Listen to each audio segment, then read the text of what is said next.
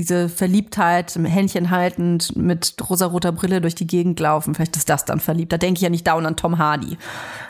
Zitat Toya Diebel. Für mich ist verliebt sein, wenn ich nicht an Tom Hardy denke.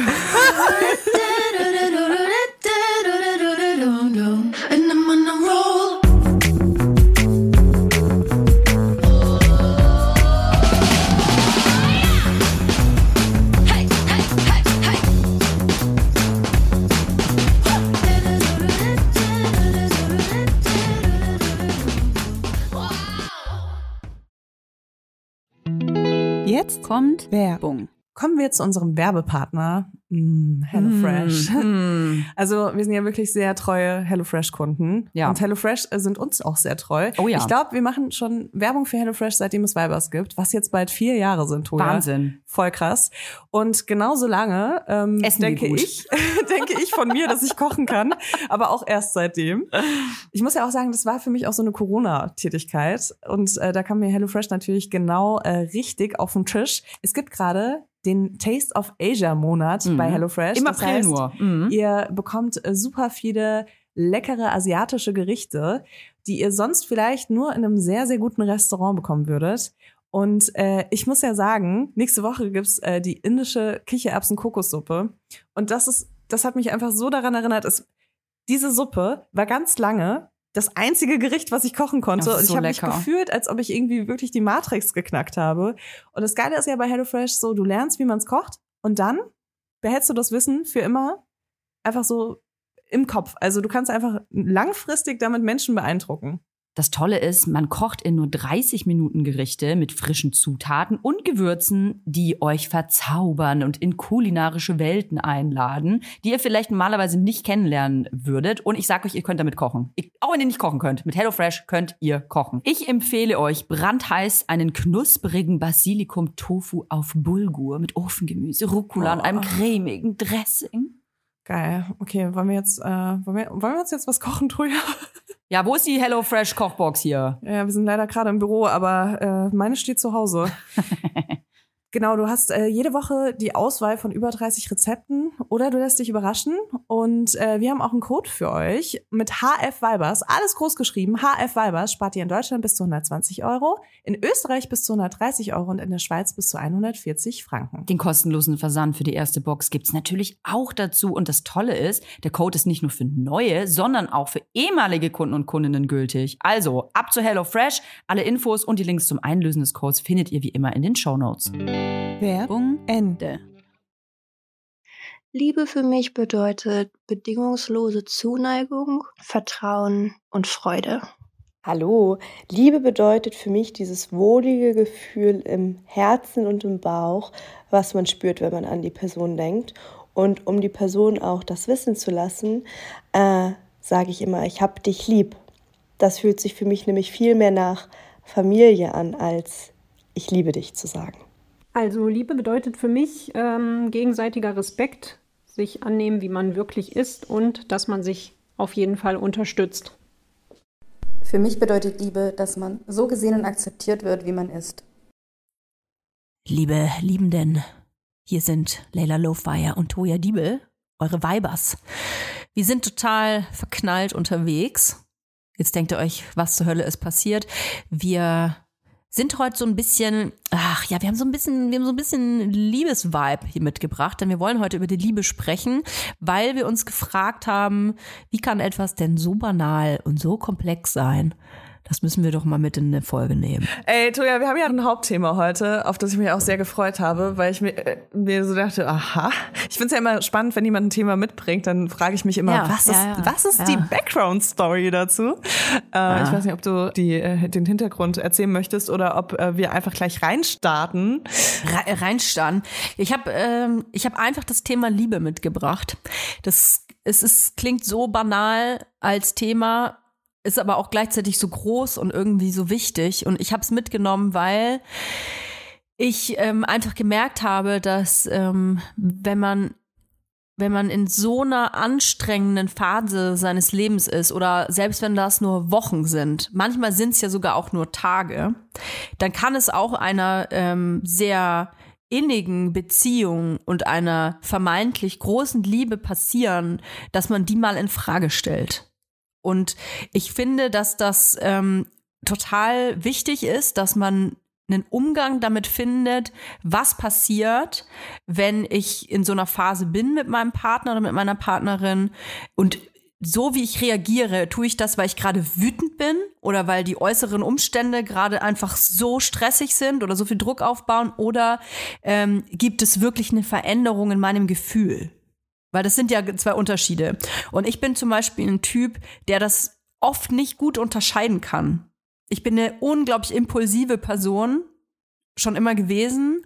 Und bei mir passiert das oft, dass wenn ich unter enormem Stress stehe und sehr wütend bin, dass ich dazu neige, ähm, Seile zu kappen. Einfach aus Prinzip, weil ich mir denke, ich habe ich, ich hab gar kein, ich will den größtmöglichen Schaden jetzt ausrichten, ähm, um das einfach zu beenden, um mich nicht mehr damit auseinandersetzen zu müssen, weil ich so wütend bin. Mhm. So, das passiert bei mir sehr selten, muss ich sagen. Okay. Aber das braucht auch sehr, sehr lang, bis ich wütend werde. Aber wenn das passiert, dann bin ich wirklich wie so eine, bin ich wie eine Bombe. Mit einer ganz, mit einer Zündschnur und du kannst sie nicht mehr, du kannst sie nicht mehr löschen. Zum explodiere ich einfach. Krass. Und dann ist alles, dann ist wirklich, dann ist wirklich brach um mich herum. Wie nach so einer Atombombe. Und das alles muss, den ganzen Schutt musst du erstmal, das braucht's, um das mal wieder aufzuräumen. Wow, deine Metaphern gehen heute ziemlich tief, muss ich sagen. also ich, ich, muss sagen, ich kann das ein bisschen nachvollziehen. Bei mir ist es allerdings, ähm, also zum, zum Teil zumindest, bei mir ist es so ein bisschen, dass mir ähm, in Bereichen Liebe manchmal so eine Objektkonstanz fehlt. Also dass ich einfach auch mhm. sehr, also ich fühle sehr intensiv und mhm. wenn wenn dann mal ein paar Wochen oder Monate sehr schlecht sind, dann fühle ich das sehr intensiv sehr schlecht. Und äh, das äh, fällt mir sehr schwer, mich daran zu erinnern, was das ultimative Ziel dieser Beziehung war. Ähm, mhm. Weil ich mich dann auch sehr auf die negativen Sachen konzentrieren kann. Mhm. Also ähm, Objektkonstanz kann man sich so ein bisschen so vorstellen, ähm, das äh, lernen vor allem Kinder. Äh, es gibt ja ein Alter, da gehst du aus dem Raum raus und dein Kind denkt, du bist weg für immer. Mhm. Und äh, dann gibt's ein Alter, da wissen die, du kommst halt wieder zurück, wenn du wieder zurückkommst in den Raum und das ist okay. Und das ist Objektkonstanz. Und das äh, kann man auch mit äh, Beziehungen haben, mit Gefühlen, mit äh, ja, verschiedenen Dingen im Leben, falls ihr euch also auch fragt, ob ihr damit ein Problem habt, dann mhm, äh, fragen Sie bitte Ihren Arzt oder Apotheker. Ja, genau, deswegen, das klingt so ein bisschen so danach auch, äh, wenn du sagst auch, dass du sehr impulsiv bist und äh Ich glaube, man muss erstmal für sich auch rausfinden, was, was genau man unter Liebe auch versteht. Also letzten ja. Endes ist es ja meistens so, dass vor dem, vor der Liebe eine Verliebtheit kommt. Also man sieht jemanden und verliebt sich erstmal. Wann merkst du, dass du verliebt bist? Wie passiert das? Merkst du das körperlich? Also wann kannst du das, kannst du das überhaupt sagen? Ach krass, jetzt bin ich verliebt? Hm. Leila lacht. Du hast jemanden im Kopf, glaube ich. Nee, ich wollte gerade was mit dem Penis sagen und dann dachte ich mir, komm, das ist jetzt echt, das ist jetzt ein bisschen kindisch, weißt du, auf so eine, auf so eine tiefgehende Frage so zu antworten. Ja. Nein, ich wollte sagen, wenn, wenn du Sex hast und der Penis in dir so einen kleinen Funken an deinem äh, Uterus auslöst, das ist für mich verliebt sein. Ähm, ja, also ich meine, ich, ich bin so jemand, ich kann mich schon ganz gut verknallen, aber dann kommt erstmal lange gar nichts.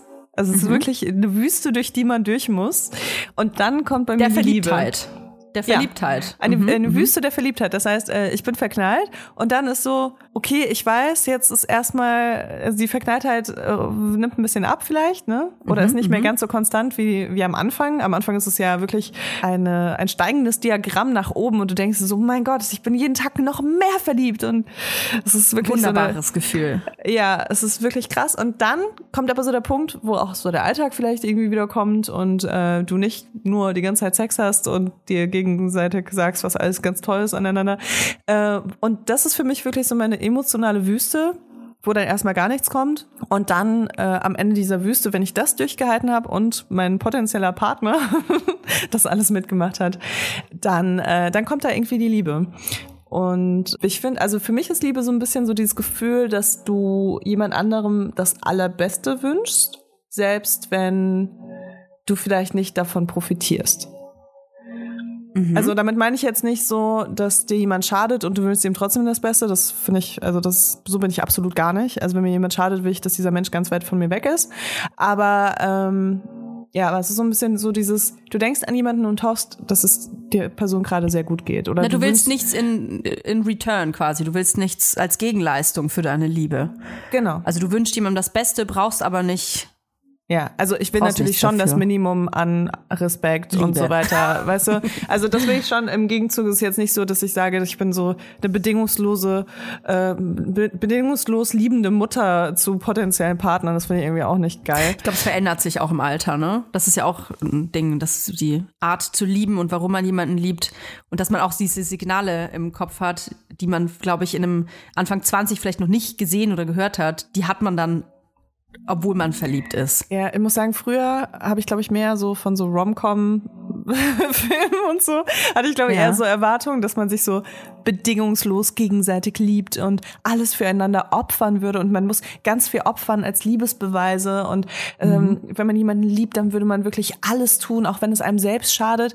Und das war so meine Art, also was ich unter Liebe verstanden habe und war ganz oft enttäuscht, dass das nicht nicht eingetreten ist. und äh, das habe ich auf jeden Fall jetzt nicht mehr. Wie ist es bei dir? Mm.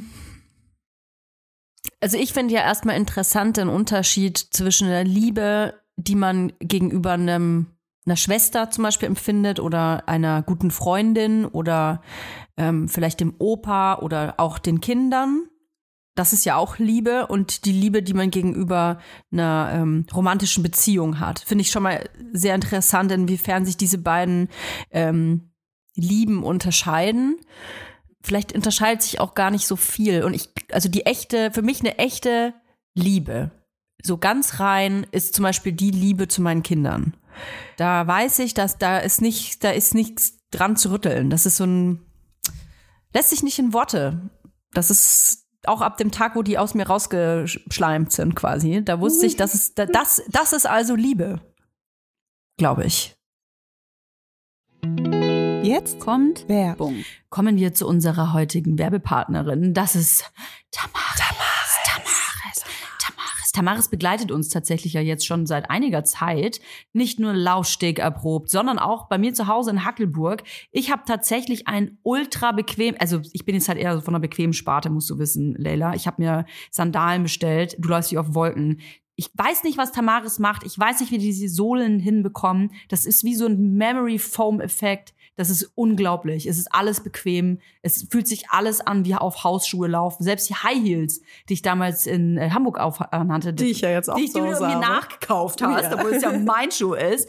Ähm, selbst da kannst du super bequem laufen, was ich krass finde, weil ich finde alle High Heels unbequem. Aber gut, vielleicht ist das auch Zauberei. Ich weiß es nicht. Vielleicht ist es Zauberei, vielleicht ist Tamaras aber auch einfach eine Brand, die äh, Frauen in jedem Alter eine treue Lebensbegleiterin sein möchte. So schön, weil die Schuhe von Tamaris wirklich sowohl in den Alltag passen, euch auf eurem Spielplatzbesuch begleiten, aber auch Schuhe sind für die ganz besonderen Tage. Ich habe auch Mhm. letztens bei einer Influencerin gesehen, dass sie auf ihrer Hochzeit Tamaris High Heels anhatte. Und Ja, das war keine Kooperation, Leute. Die hat sie sich wirklich ausgesucht. Weil die bequem sind, weil die geil voll. aussehen Du kannst den ganzen sind. Tag darauf rumlaufen, tanzen, alles. Ne? Und äh, es gibt ja auch nicht nur super schicke Schuhe bei Tamaris, die bequem sind, sondern auch geile Sneakers. Ich bin ja so jemand, ich ziehe immer gerne weiße Sneakers an. Mhm. Ich habe inzwischen sogar so verschiedene Sneakers für verschiedene Situationen, weil ich gerne auch auf Veranstaltungen Sneakers anziehe. Dann will ich aber die Ja, sauberen auch. anziehen. Ja, mach ich auch. Deswegen habe ich jetzt Baustellen-Sneakers und ich habe Ausgeh-Sneakers.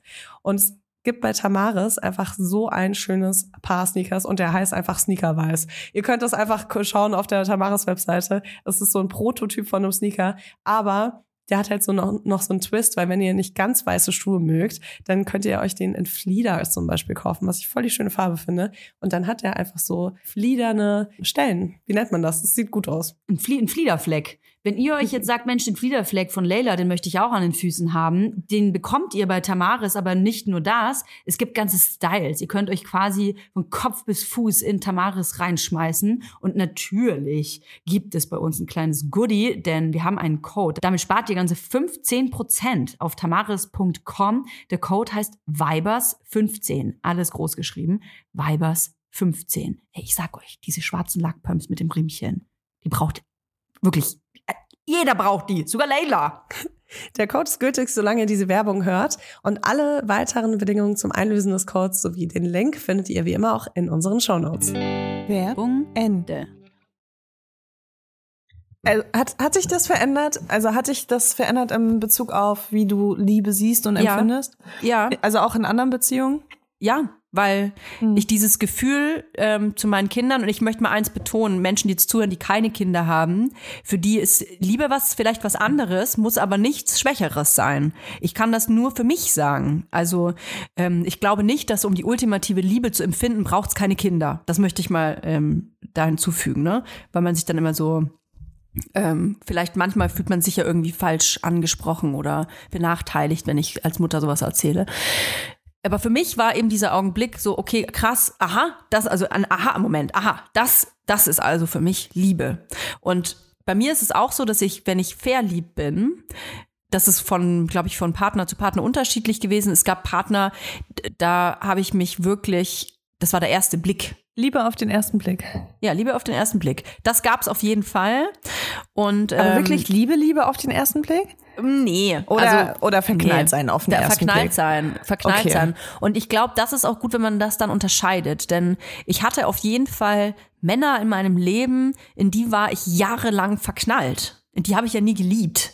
Weil Mhm. dafür kannte ich die wahrscheinlich auch zu wenig. Und das ist auch so ein ähm, bedeutsamer Faktor, glaube ich. Das ist dieses Honigkuchenpferd oder dieser Honigkuchen, von dem ich schon mal gesprochen habe. Dass ähm, man idealisiert sich quasi diese Person zurecht und ist dauernd in die verliebt. Weil man natürlich sich was baut, ein Märchenschloss, Honigkuchen äh, baut, den es vielleicht gar nicht gibt, aber der ist halt Aber- perfekt. Toja, unterscheidest du zwischen verknallt und verliebt? Weil für mich sind das zwei ganz unterschiedliche Sachen. Okay, für mich ist das das Gleiche. Okay, gut, nur für mein Verständnis. Also ich nenne es jetzt einfach mal verliebt. Also Okay. verliebt, verknallt ist jetzt für mich das Gleiche. Du hast ja keine Abstufung? Naja, verknallt ist vielleicht, wenn ich jetzt Tom Hardy sehe auf meinem Laptop und denke mir, geiler Sack, in dem bin ich verknallt. Okay. Und verliebt ist vielleicht, ja, vielleicht hast du recht, vielleicht ist das noch mal ein bisschen mehr. Diese Verliebtheit, Händchen haltend, mit rosaroter Brille durch die Gegend laufen, vielleicht ist das dann verliebt. Da denke ich ja nicht dauernd an Tom Hardy. für Bin verliebt in Tom Hardy. ja, Zitat Toya Diebel. Für mich ist verliebt sein, wenn ich nicht an Tom Hardy denke. Ja, also vielleicht ist es dann doch noch mal was intensiveres. Aber Also ich finde, man kann sich halt verknallen, wenn man niemanden abends trifft. Weißt du? Ja, verstehe ich. Du, du Mhm, siehst jemanden im ich. Club, denkst dir so, oh mein Boah, Gott, das ist der ja. allerschönste Mensch, den ich je gesehen habe. Und er sagt die allertollsten Sachen und er riecht so gut und oh mein Ja, Gott, und wir recht. und dann ist man verknallt. Du weißt gar nichts über diesen Menschen. Ja, und du dann, hast recht. Und für mich ist so verliebt sein, ist dann so, das ist schon der Probelauf. Das ist so die Testphase. Mhm. Ja, du hast recht. Du bist so sehr verknallt in jemanden, aber Ja. interessierst dich auch sehr für jemanden und willst die Person kennenlernen und guckst auch so, wo ihr irgendwie so Gemeinsamkeiten habt oder wo eure Werte irgendwie so äh, synchron sind. Und das ist für mich wirklich der Probelauf zu irgendwann dann Liebe. Weil ich könnte mich zum Beispiel nicht, also ich könnte niemanden lieben, der irgendwie so Werte vertritt, die ich absolut ablehne oder so, ne? Also das, das würde mir einfach sehr, sehr schwer fallen. Mhm. Genau, deswegen der Probelauf, das ist schon sehr wichtig. Also ich unterscheide da sehr, sehr Okay. krass. Dann weiß ich nicht, dann war ich, also ich denke jetzt an eine Person, in die war ich auf jeden Fall jahrelang verknallt. Und dann muss es auch verknallt gewesen sein, weil ich glaube, zum Verliebtsein braucht's vielleicht die andere Person näher an dir dran oder ab und zu mal im selben Raum, damit man davon reden kann. Aber das war bei mir eigentlich fast nie der Fall. Also die Person war eigentlich fast nie physisch anwesend. Nicht, nicht involviert in nicht dem so wirklich involviert, also Verknalltsein-Prozess. digital, Okay. digital auf jeden Fall viel. Wobei ich sagen muss, War's ich finde, man Tom kann sich Hardy? auch Ha, hast, Es war hast du mit Tom Hardy, Hardy. auf Instagram geschrieben? Hat er Gechattet. Instagram? Ich glaube ja. Also ich glaube aber, dass man trotzdem auch äh, digital schon verliebt sein kann. Das hatte ich definitiv auch schon. Es gab einen anderen Mann, mit dem äh, war ich so, ich würde mal sagen, ein halbes Jahr irgendwie so zugange. Wir haben uns vielleicht in dem halben Jahr dreimal gesehen und da war ich schon sehr verliebt, muss ich sagen. Und wir haben aber sehr viel Schreib, äh, also Schreibbeziehungen gehabt. Ja. Ja, Ich denke halt auch, es kommt darauf an, wie sehr man sich austauscht, ne? Ja, ja, ja, voll. Also für mich ist verknallt sein wirklich auch teilweise so mit Absicht Person Persönlichkeiten ausblenden, weißt du? Also Ja, du bist voll. so, ich will Voll. gar nichts wissen von der anderen Person. Es ist Lass mich so verknallt schön. sein. Ich will in Ruhe verknallt sein. Halt den Mund. Ich will es nicht wissen. ich will bist so nicht schön, wissen, wie du du Frauen findest. Ganz verliebt sein ist dann schon so, oh wow, er ist Feminist. oh, ich liebe ihn. Ja, also Oder oh mein Gott, er kann mehr als zehn Minuten mit einem Kind ver verbringen, ohne dass er sich selbst hasst. Ja. Also ich glaube, bei mir gibt es so zwei, ich, also ich, das ist halt so abstrakt, das Thema Liebe ist einfach so abstrakt und ich glaube sowieso, dass keiner von uns, ich meine, ich meine es nicht nur uns beide, sondern dass niemand auf der Welt genau weiß, wie das funktioniert und wie das funktionieren muss. Weil jedes Mal, wenn du dich neu verliebst und eine neue Beziehung anfängst und die deinen Partner, deine Partnerin liebst, ähm, da gibt's ja keine Anleitung so richtig dafür. Es gibt vielleicht so ein Grundgesetz, nenne ich das jetzt mal, was du vielleicht, an das du dich ungefähr halten solltest. Was sind Ähm, denn so die Grundgesetze? Ne, keine Gewalt, ähm, Ah, okay. Ja, okay. sei kein Arschloch, äh, keine Lügen, äh, sowas, ne? Aber so, wie wirklich Liebe geht, es ist ja manchmal halt einfach, es passiert, also love happens, love happens. Was ich aber eigentlich sagen wollte ist, es gibt so zwei Punkte, wo ich äh, an mir selber merke, okay, das ist definitiv mehr als verliebt sein. Punkt eins ist, dass es mich na, selbst nach Wochen oder auch Monaten ähm, nicht stört, dass die Person neben mir liegt. Das klingt jetzt so banal, aber ich bin jemand, der sehr, sehr gern alleine ist. Ich liebe es, alleine zu sein und ich bin von meinem Partner bis heute einfach nicht genervt. Also natürlich, wenn der mal was sagt, was mich nervt, dann nervt's mich. Aber von seiner Anwesenheit bin ich nicht gestört. Ich mag es, wenn er da ist. Ich mag es, dass wir unter einem Dach leben und dass er immer irgendwie so um mich herum wuselt, was auch immer er tut. Aber ich weiß, dass es äh, mich einfach nicht stört. So. Und das ist so ein Punkt, dass ich weiß, das muss Liebe sein. Und der zweite Punkt ist, in jeder, auch in jeder tollen, großartigen, guten Beziehung kommt es irgendwann mal zu einem Streit, zu irgendeiner Situation, die die Beziehung in Frage stellen lässt, wo man so sauer ist, dass man sich, weiß es ich was sagt, dass man schreit oder Türen knallt, was auch immer, ist ja unterschiedlich, wie man mit sowas umgeht. Und Liebe ist für mich, wenn man es schafft, aus dieser Situation rauszugehen, alleine zu sein und ähm, zu reflektieren und sich dann sagt, ist es das wert? Also selbst das ist es das wert, das ähm, hinzuhauen. Und wenn du dann weißt, nein, und es sind nicht nur die Kinder der Grund dafür oder weil ihr verheiratet seid oder irgendwelche bürokratischen ähm, Dinge, Der Wohnungsmarkt. dann der Wohnungsmarkt, ähm, die Faulheit, wenn man keinen Bock hat, Tinder wieder zu installieren. Also wenn, wenn das solche Punkte nicht sind, sondern so, ich, ich ha- hatte zu viel Angst, dass das kaputt geht, dieses Band zwischen uns, dann weiß ich, glaube ich, dass es Liebe ist. Und das ist bei Mhm. mir auf jeden Fall der Fall.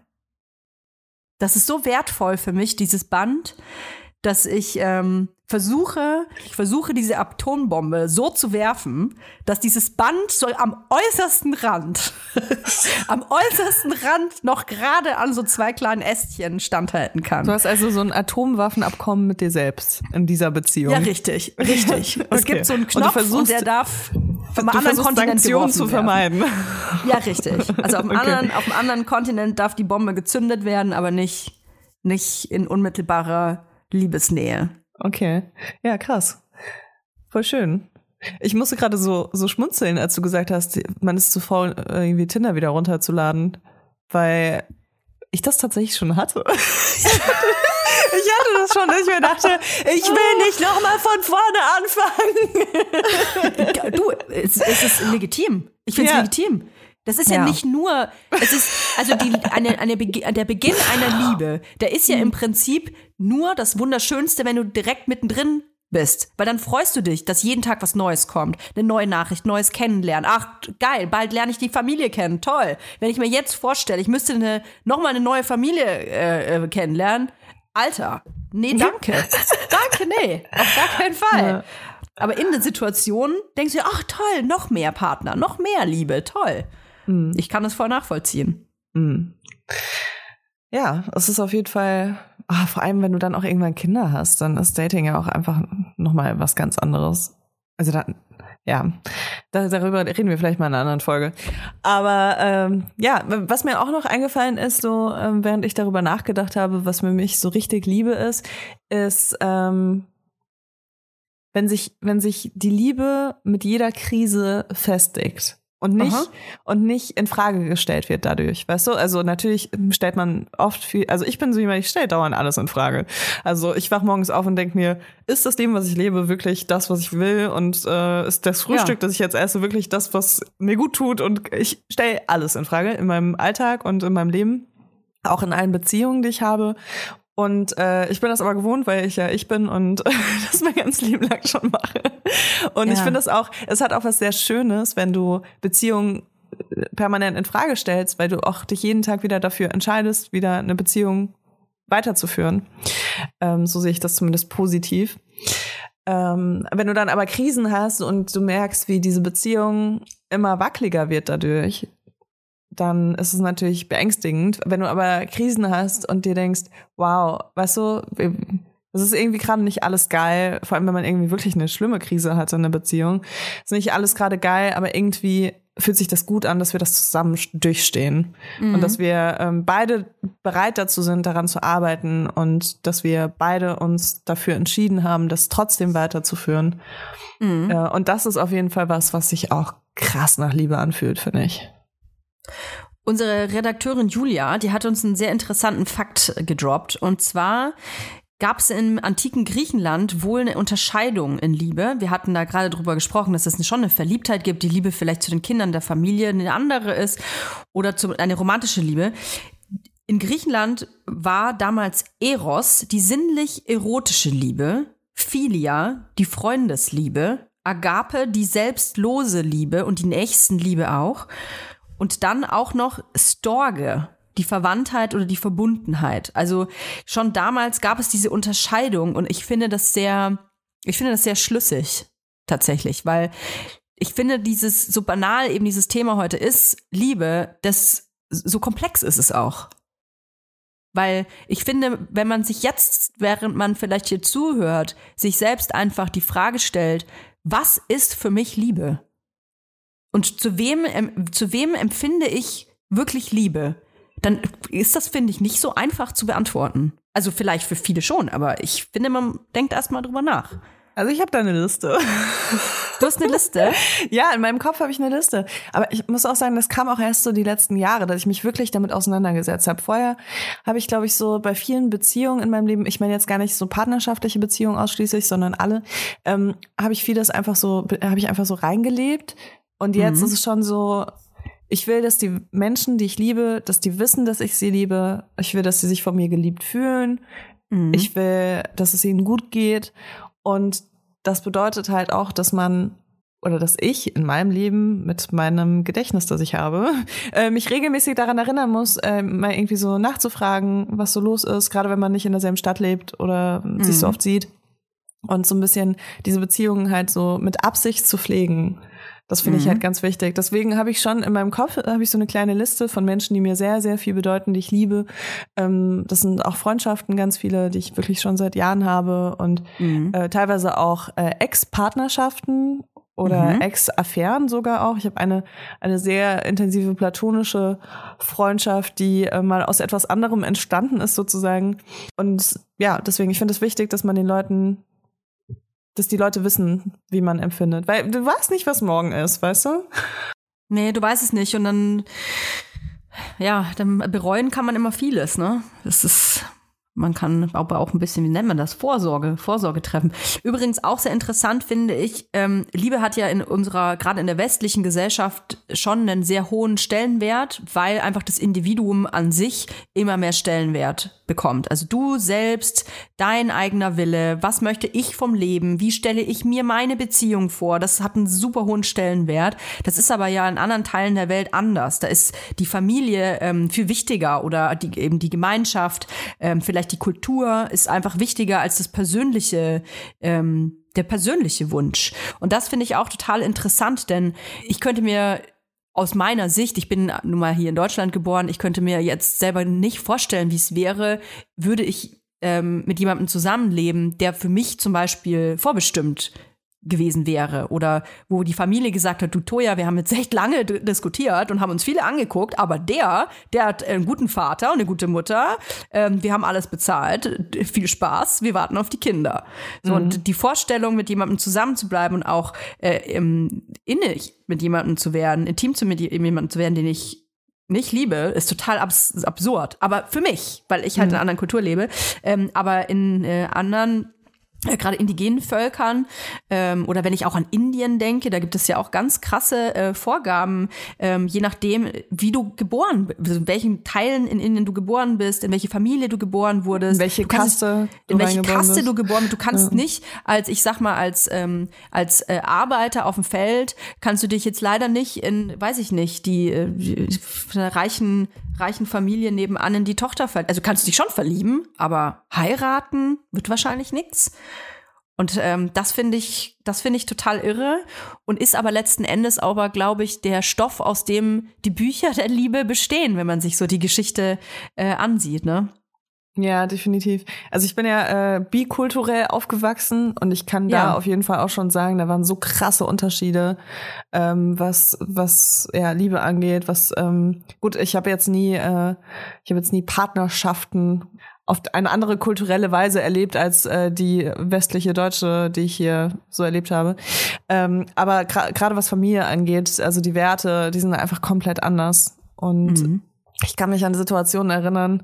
Äh, also ich meine, es ist klar, dass ich nicht so äh, nicht so das typisch beste Verhältnis ähm, zu manchen Familienteilen äh, habe. Und ich habe tatsächlich, also als ich ähm, mir so eine kleine Kontaktpause gegönnt habe, habe ich tatsächlich Nachrichten bekommen von Verwandten aus dem Iran, äh, die gesagt haben, hier, Blut ist dicker als Wasser. Also, ach, reiß dich mal zusammen. Das ist halt Familie. Und das ist halt krass, weil wie du schon gesagt hast, also wir in Deutschland nehmen uns da viel mehr so raus, so von wegen, ja, das tut mir nicht gut als Individu, also als Individuum. Deswegen mhm. äh, kappe ich da jetzt irgendwie meine Verbindung und ich mache nur noch das, was mir gut tut und wach morgens auf und meditiere zehn Minuten Minuten, schreib Tagebuch und trink eine Matcha Latte. Und das ist halt da irgendwie komplett anders. Also das ist wirklich, also es die können das auch nicht verstehen, so wie du halt dann andere Kultursachen ja, ja, ja, dir nicht vorstellen kannst, sind die auch so, hä, was machen die denn da? Also was mhm. ist denn das für ein Mist jetzt hier? Ja, weil das Ich einfach nicht so so zählt, wie wie dies vielleicht bei uns der Fall ist.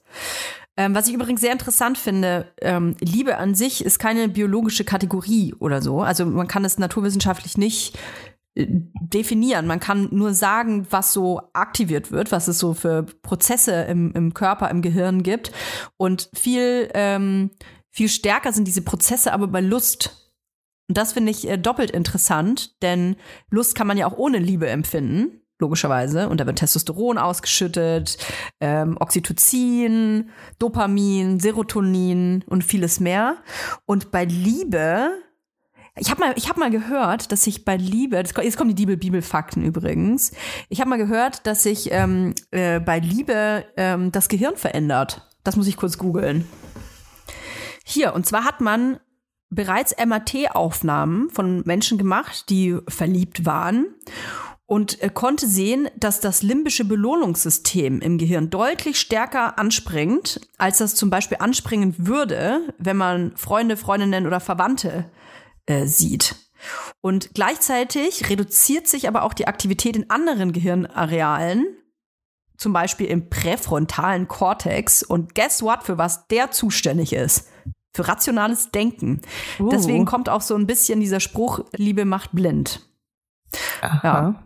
Und äh, hier steht auch, habe ich bei Quarks übrigens, äh, quarks.de kann man sich das mal durchlesen, Verliebte äh, erscheinen Forschenden wie Kranke. Mhm.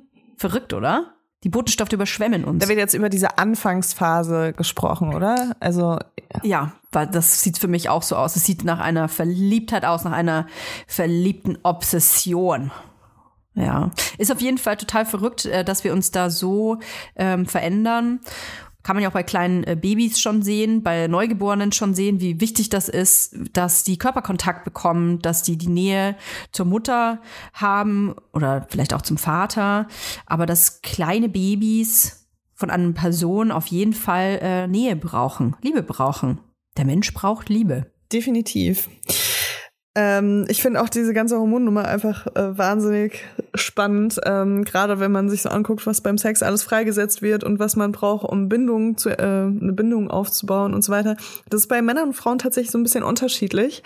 Mhm. Ähm, was auch zu diesen ganzen Klischees dann führt, äh, keine Ahnung, dass Männer sich weniger binden nach dem Sex äh, als Frauen, was aber auch nicht äh, so verallgemeinert gesagt werden kann, finde ich, als Frau, die sich auch nicht immer gerne bindet nach dem Sex.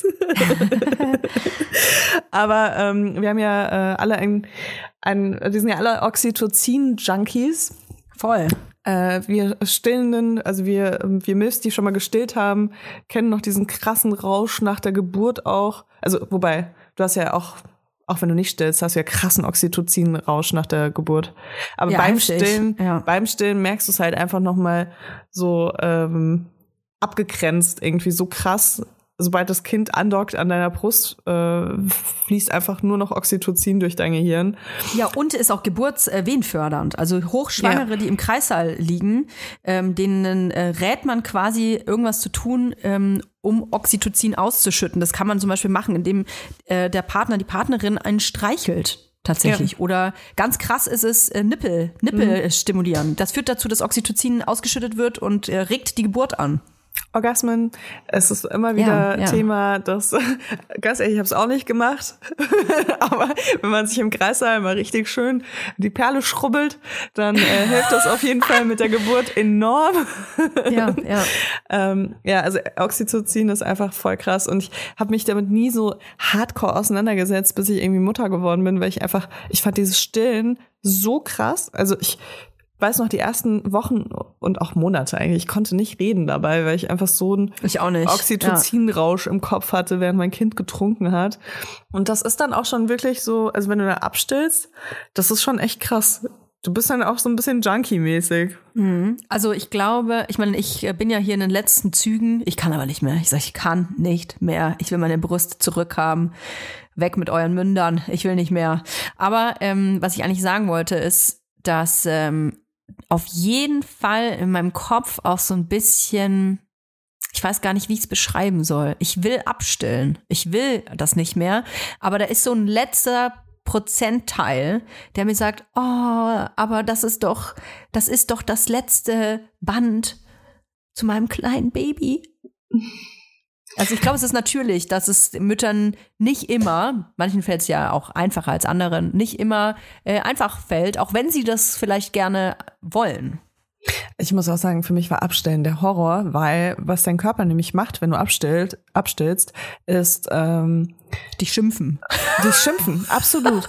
Dein Kind fängt an, richtig zu schreien. Dein Körper Ja. ähm, äh, sagt dir, du lässt gerade dein Kind verhungern, egal wie alt das ist. Also zumindest, gut, mein Kind war jetzt nicht super alt, aber äh, dieses Kindergeschrei, das hat, ich weiß noch, also ich habe mehrere Anläufe dafür gebraucht, weil ich habe es nicht ausgehalten. Ich dachte wirklich, mein Kind stirbt jetzt und ich wusste, mein Körper sagt mir das und signalisiert das. Du kriegst Ja. auch so viel Milch auf einmal in deinen Brüsten, während das Kind einfach sich denkt, warum gibt's jetzt eine Flasche? Ich habe keinen Bock auf eine Flasche.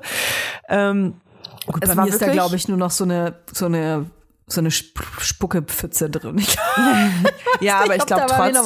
Meinst du nicht, dass wenn du abstillst und dein Kind irgendwie schlechte Laune davon kriegt, dass du wieder ordentlich Milcheinschuss hast? Hatte ich das letzte Mal nicht. Ich hab, muss aber Nee? auch dazu sagen, ich kann mir vorstellen, dass es auch was mit der Dauer des Stillens zu tun hat. Also ich glaube, das kann sein, ja. wenn das Kind jetzt zum Beispiel schon über ein Jahr ist, wie das jetzt bei beiden Kindern bei mir der Fall war, dann ist das, glaube ich, nicht so krass, wie wenn man jetzt zum Beispiel nach ein paar Monaten abstillt. Das ist, da reagiert der Körper, glaube ich, ein bisschen anders. Ja, stimmt. Ich war ja eigentlich auch noch so voll im Milchrausch. Also, ja, im, im frischen äh, Mutti-Modus auch, wo der Körper noch so krass hormongesteuert auch war. Also ich habe nach sechs Monaten abgestellt, falls sich das jetzt jemand fragt. Und Leila, das war ich wollte dich was hardcore. fragen eigentlich noch, weil wir ja noch über die Liebe sprechen. Ja. Eine sehr wichtige Frage, die auch wahnsinnig vielen Menschen äh, gestellt wird, die seit Jahrzehnten in Beziehungen äh, sind, so wie wir nicht. wie kann man denn Liebe schützen?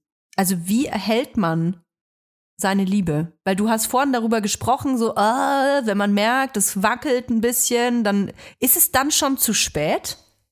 Nee, also ich kann sagen, ähm, also ich habe hab einfach die Weisheit mit Löffeln gefressen und ich kann ganz genau sagen, was nicht funktioniert. Deswegen, wenn ich es einfach umdrehe, dann müsste ich eigentlich die magische Formel haben. also wenn ich, wenn ich einfach das Gegenteil davon erzähle, was ich bisher gemacht habe.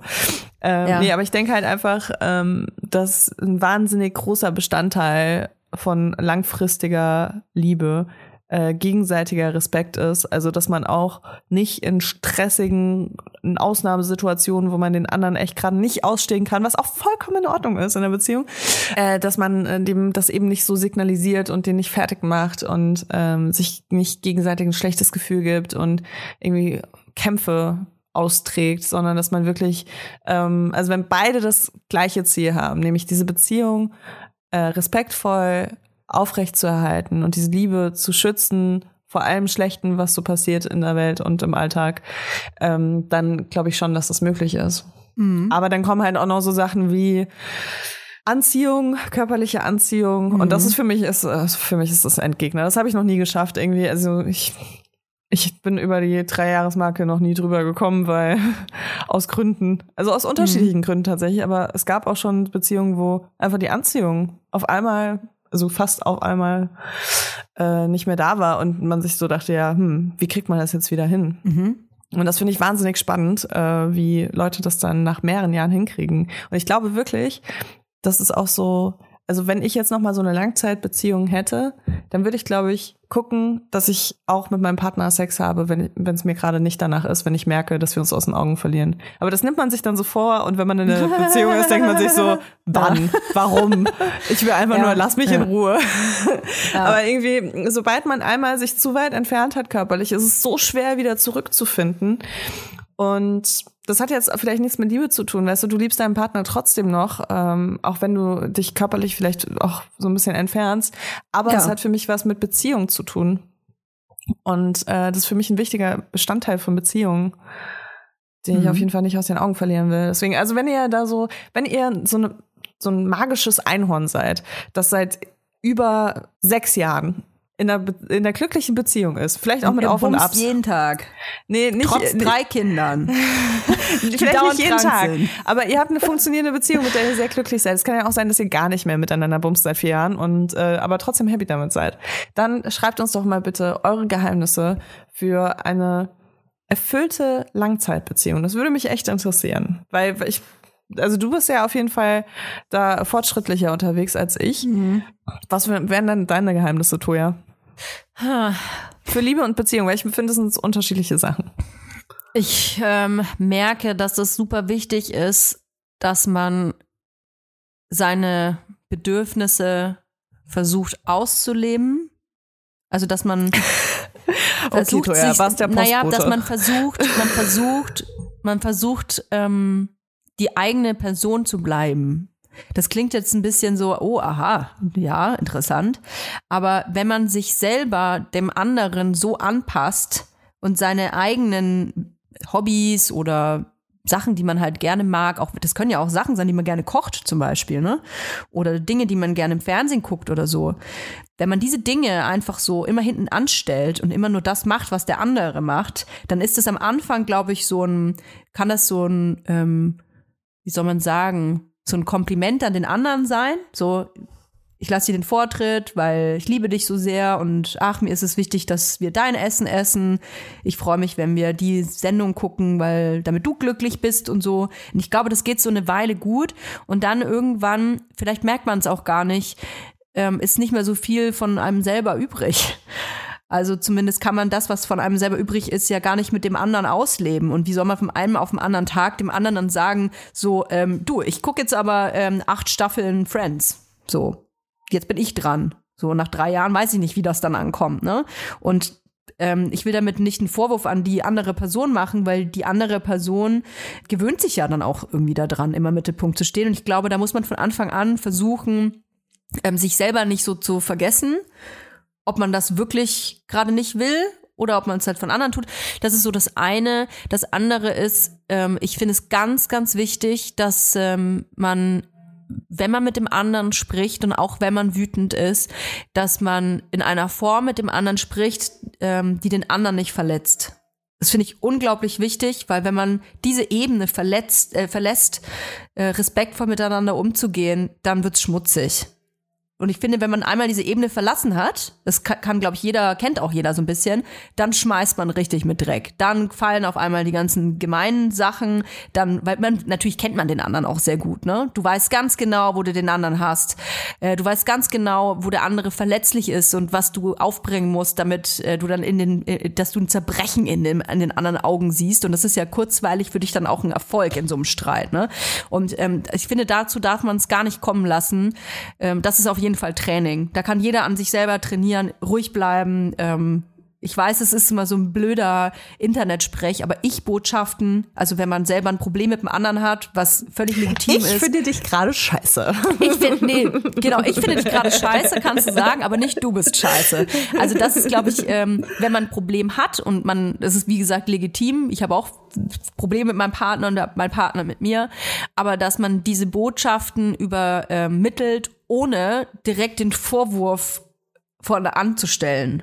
Also zu sagen, du hast heute den Müll nicht rausgebracht, deswegen bin ich schlecht drauf und ich habe die ganze Scheiße jetzt am Schuh. Also das ist halt ähm, schlecht. Und, und eine Und- Sache würde ich auch gerne noch dazu sagen, und Ja. zwar diese, diese kleinen Wörter wie immer, nie. Oh, da bin ich ganz schlimm, Leila. Weißt du? Was ja, sagst da du bin das? ich ganz, ja, Oh immer mein Gott, mir ist, ständig. das, mir ist das bei meinem Kind aufgefallen und also Kinder sind ja immer so der Spiegel von einem selbst, deswegen war ich so, oh, ich glaube, da muss ich auch ein bisschen aufpassen. Ja, Mein Kind hat tatsächlich. letztens gesagt, Mama, du, du machst nie das und das. Und ich war so, wow, einfach richtig wow, wie, Ja. wie, wie schnell sich das schon so einbrennt. Aber das ist auch wirklich was, das muss man, da muss man sich kontrollieren und dann kann man da ausbrechen und es ist mega anstrengend und schwierig. Aber es ist so wichtig, dass man da rauskommt, weil ansonsten ist es einfach nicht möglich, da so lösungsorientiert Die Sprache zu ist Macht. diskutieren. Ja, Sprache ist wirklich definitiv. Macht. Und ich finde, man muss auf jeden Fall, ähm, man muss sich selber auch, das hatten wir vorhin schon mal, man muss sich selber immer fragen, warum will ich den, wenn man das Gefühl hat, ich will den anderen jetzt aber mal so richtig, ich will dir mal so richtig eins vom Bug schießen, da muss man sich fragen, warum will ich das gerade? Warum will ich ähm, jetzt aggressiv oder laut sein? Will ich de- dem anderen einfach nur zeigen, wie schlecht es mir geht? Oder will ich den anderen verletzen? Und habe ich eigentlich gar keinen Bock mehr auf die Person? Will ich, dass die ähm, Person geht? Will ich, dass ähm, äh, sie für Tage lang verschwindet und ich sie nicht mehr sehen muss? Das gibt's ja auch, dass man sich, boah, ich kann, die, ich kann diese Fresse nicht mehr sehen. Und ich finde, das ist so ein Punkt, wo man sich halt selber auch mal fragen muss, ähm, funktioniert die, diese Beziehung auch noch? Ist diese Liebe gut? Weil nur weil man eine Beziehung eingeht, kann ja auch fast jeder ein Lied von singen. Das heißt ja nicht, dass man bis zum Schluss der Tage zusammenbleiben muss. Manchmal funktioniert es halt einfach nicht. Und was aber ein riesen, riesengroßer Tipp von mir auch ist, und es ist so banal, es sind Keine Komplimente. Kinder kriegen. Keine Kinder kriegen, das sowieso. ähm, Komplimente. Das habe ich auch schon Ja. zigmal in diesem Podcast gesagt, wie wichtig das ist, dass man nicht aufhört, dem anderen Komplimente zu machen. Weil du hast es auch gesagt, Leila, wenn man so verliebt ist, man hört gar nicht auf, dem anderen zu sagen, äh, was man alles Tolle an ihm oder ihr findet und könnte da ja ganze Bücher drüber schreiben, was, was, einem, was einem alles so gefällt. Absolut.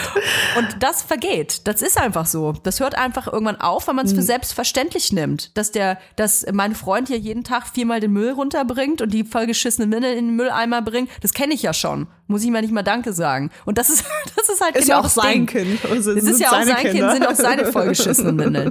Aber ähm, Ja. ich will jetzt keine Komplimente für voll, weggetragene, vollgeschissene Windeln geben.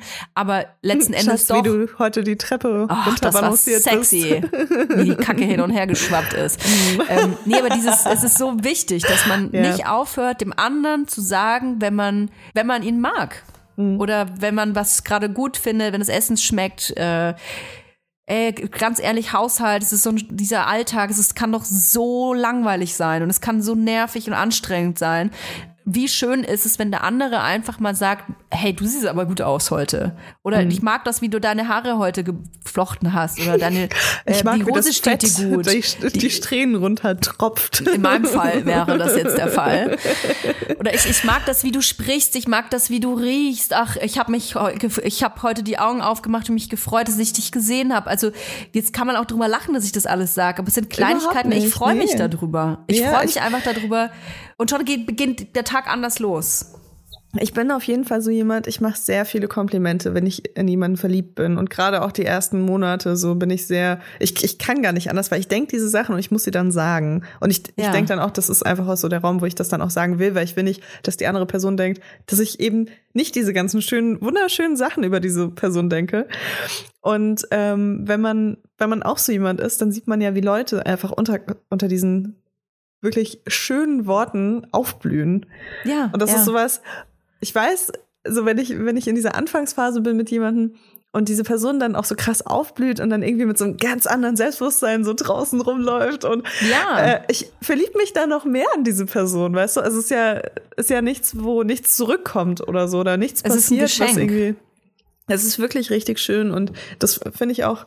Also habe ich mir, glaube ich, noch nie so Gedanken drüber gemacht, bis du das irgendwie angefangen hast zu erzählen hier im Podcast. Aber das ist auf jeden Fall was, was ich auch ähm, irgendwann mal beibehalten will. ja. ähm, weil ich glaube wirklich, dass halt ähm, das auch noch mal sowas zum Aufblühen bringen kann, was vielleicht schon ein bisschen vertrocknet ist.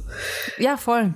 Und ich glaube, dass sowas gerade, ähm, ich merke das natürlich nur, weil ich einfach in so einem Alltagstrott äh, mit so kleinen Kindern festhänge, dass es ganz wichtig ist, dass man auch morgens direkt, auch wenn man scheiße geschlafen hat und so, wenn man morgens direkt mit einer Fresse auf den anderen zugeht und irgendwie erstmal sagt, boah, ich habe voll scheiße geschlafen, cool, hast du mir keinen Kaffee gemacht. Weißt du, wenn so der Tag beginnt, dann ganz ehrlich, dann kann ich dir sagen, wie der Rest des Tages aussieht. Also man, man ist, man hat sehr viel Macht selbst in der Hand, die Beziehung zu, zu formen. Also man selbst hat sehr, sehr, sehr viel Einfluss drauf. Und ich glaube, dass das fast das Allerwichtigste ist, dass ich mir immer ähm, vorsingen muss. Ich bin entscheidend für diese Beziehung und wie diese Beziehung verläuft. Egal, was mich stört, ich kann auch etwas ändern. Und nicht immer mein Partner macht alles falsch und der müsste das machen und der muss sich ändern. Ich Ja, es muss bei mir denn- selber anfangen. Es sei denn, du merkst, dass es nicht ausreicht und dann merkst du auch, dass diese Beziehung eigentlich nicht was ist, was du haben willst.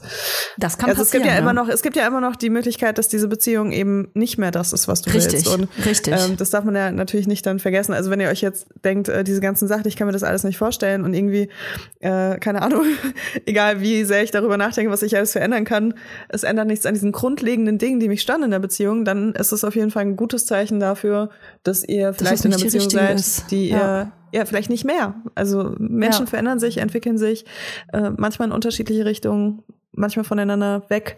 Und das ist auch okay. Also es ist ja nicht, es ist ja nicht, man kann auch ein erfülltes Leben leben ohne Beziehung oder mit kurzen Mhm. Beziehungen oder Mhm. mit langen Beziehungen. Also es gibt ganz viele verschiedene Oder mehrere Lebensmodelle. Beziehungen. Ja, total. Finde ich, finde ich super. Ähm, genau, deswegen, also ich finde, manchmal wird das so ein bisschen transportiert, dass das ultimative Ziel im Leben ist, äh, seinen, seinen Seelenverwandten da draußen zu finden Mit und dann 17 die beste, besten, ja. genau, und dann die allerbeste Beziehung zu haben, zu heiraten, keine Ahnung. Macht euch davon frei. Es gibt so viele verschiedene Sachen, wie man erfüllt sein kann im Leben. Und das meiste liegt wirklich an einem selbst so. Ja. Ah, So banal, so komplex. Beides. Paradox. Paradox. Die Liebe ist einfach paradox. Sie Ist was, äh, Du sie klingst kann bisschen so, etwas als ob du von sein. Rundfunkgebühren bezahlt wirst. Um Gottes Willen, ey. Um Gottes Willen. Nein, wir sind ein unabhängiger, kleiner Podcast. Wir werden einfach nur von Werbeeinnahmen bezahlt. Wir leben von Werbeeinnahmen und von Liebe. Und von Liebe, genau. Ja, so ist das. Und wenn ihr euch gerade denkt, so, ja, äh, vielen Dank für diese tolle Folge, aber es ist weit und breit niemand um mich herum, den ich gerade lieben kann und in den ich mich verlieben kann, dann guckt doch mal in den Spiegel. Liebt euch selbst, auf jeden Fall. Es ist wirklich. Oder findet ganz euch okay ehrlich, zumindest. me- Meine, mein Weg zu meiner Selbstliebe, zumindest in meiner letzten Phase, wo ich die ganz dringend gebraucht habe, hat mich auch wieder daran erinnert, wie ich andere Leute lieben will.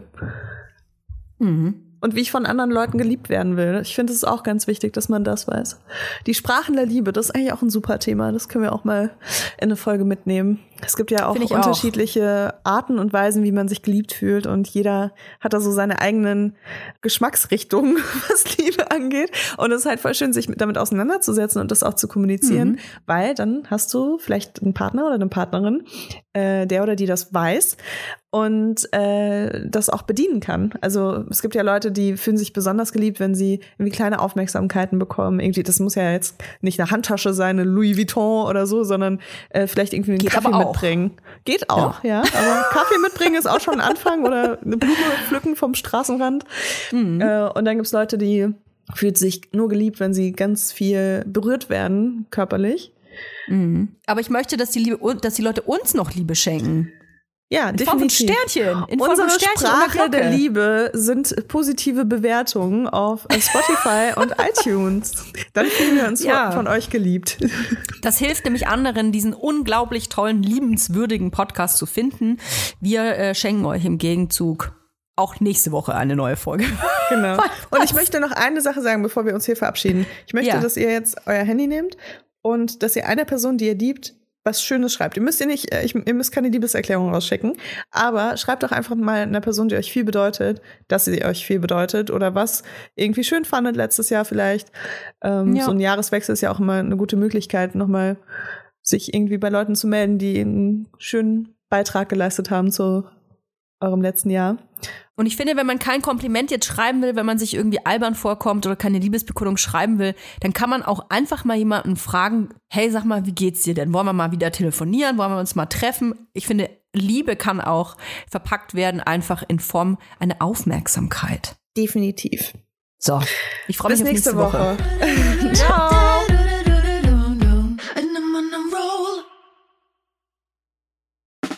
Der 7-One-Audio-Podcast-Tipp.